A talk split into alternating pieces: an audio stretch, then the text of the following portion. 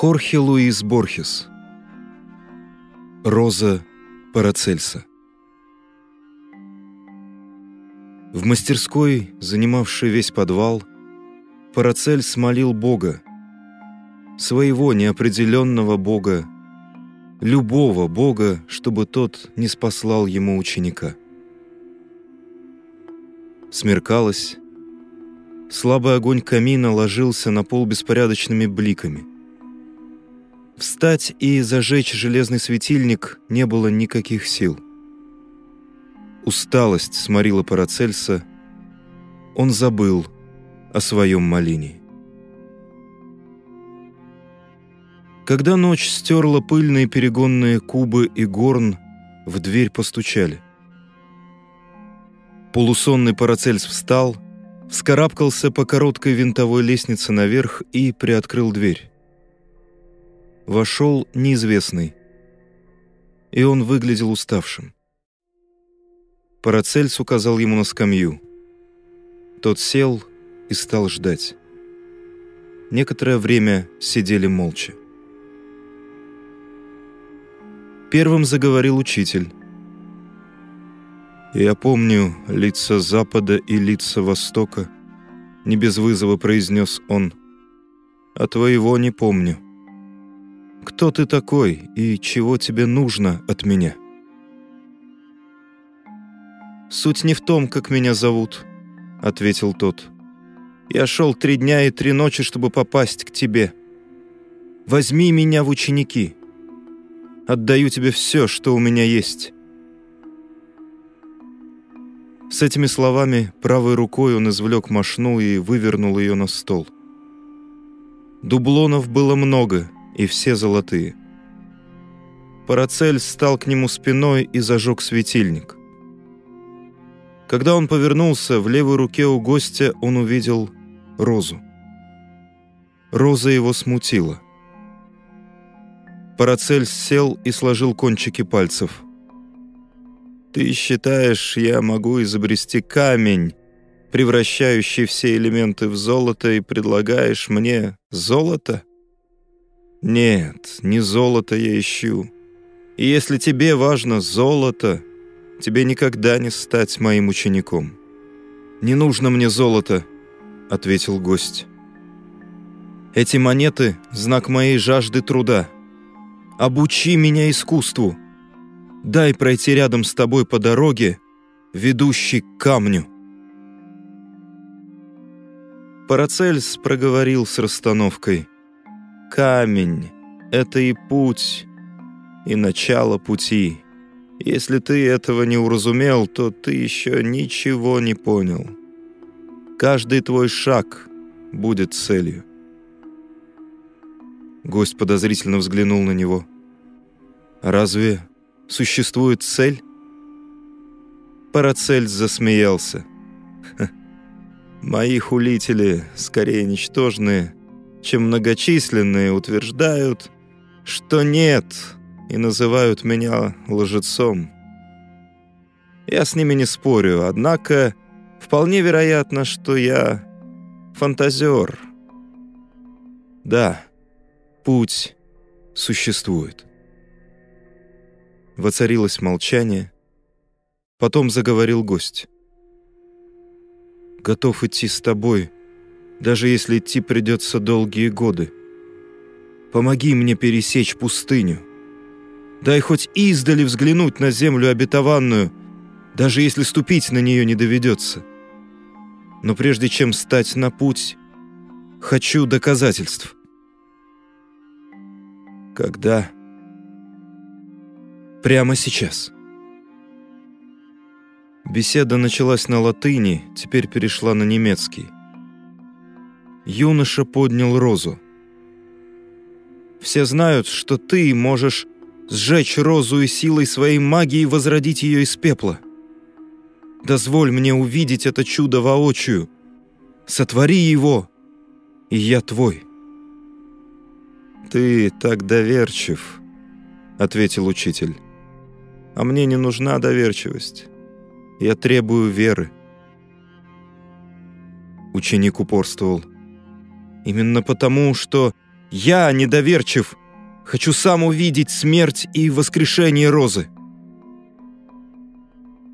Парацельс взял у него розу и стал говорить, вертя ее между пальцев. «Ты так доверчив», — сказал он. «Думаешь, я могу ее уничтожить?» «Это все могут». «Ошибаешься. Неужели нечто может быть обращено в ничто? Неужели Адам в раю мог уничтожить хоть один цветок или травинку? «Мы не в раю», — упрямился юноша. «Здесь, под луной, все смертно». Парацельс поднялся. «Так где же мы, по-твоему? Неужели божество может создать что-нибудь, кроме рая? И разве это не грех полагать, что мы не в раю? Роза может сгореть». «Останется огонь в очаге», — ответил Парацельс. «Если бросить розу на угли, ты решишь, что она сгорела, а пепел подлинный. Но я тебе отвечу, что роза вечна, и что меняется лишь ее облик. Стоит мне сказать одно лишь слово, и ты снова увидишь ее». «Одно слово?» — удивился ученик. Но ведь горн потух, и перегонные кубы покрыты пылью. Как же ты воскресишь ее?» Парацельс печально взглянул на него. Горн потух, и перегонные кубы покрыты пылью. На этом участке моего долгого пути я пользуюсь другими средствами. Не смею спрашивать, какими. То ли трусливо, то ли смиренно сказал ученик. Я говорю о том, что послужило божеству для создания неба, земли, незримого рая, где мы обитаем, сокрытого от нас первородным грехом. Я имею в виду слово, которому учит нас Кабала. Ученик холодно ответил, «Сжалься. Покажи, как исчезает и вновь появляется роза. Не имеет значения, воспользуешься ты перегонным кубом или словом. Парацельс задумался.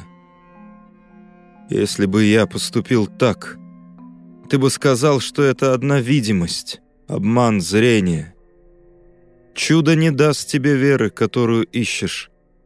Оставь розу в покое. Юноша поглядел все так же недоверчиво. Учитель заговорил громче. «Кстати, кто ты такой, чтобы входить в дом к учителю и требовать чуда? Что ты совершил, дабы заслужить такой дар?» Ученик затрепетал. «Я знаю, что не совершил ничего. Во имя тех долгих лет, когда я буду учиться в твоей тени, молю, Дозволю видеть пепел и затем розу.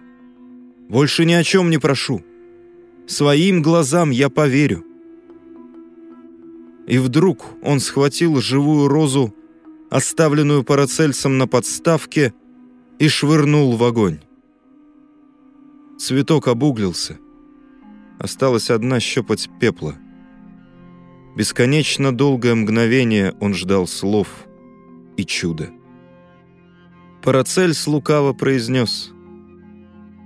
«Все медики и аптекари Базилии твердят, что я мошенник. Боюсь, они попали в точку. Этот пепел был розой, но розой больше не будет». Юноше стало стыдно. Парацельс, шарлатан, убогий мечтатель, а он, наглец, ворвался к нему и требует признаться, что вся его знаменитая магия — ложь. Он опустился на колени. Я вел себя непростительно. Мне не доставало веры, которой требует от верующих Господь. Пусть пепел останется пеплом. Я вернусь, когда окрепну, и стану тогда твоим учеником. и в конце пути увижу розу. Говорил он с чувством, но то было чувство жалости к старому учителю, такому почтенному, жалкому, знаменитому и в конечном счете такому пустому. Да кто он такой, Иоганн Гризебах, чтобы осмелиться кощунственно сорвать маску, под которой пустота? Оставить Парацельсу деньги значило унизить его подаянием. Уходя, он сгреб их в мошну. Парацельс проводил его до лестницы и сказал, что в этом доме ему всегда будут рады. Оба знали, что больше им друг друга не увидеть. Парацельс остался один. Но прежде чем загасить лампу и опуститься в усталое кресло, он высыпал в горсть нежный пепел — и тихо произнес какое-то слово. И Роза воскресла.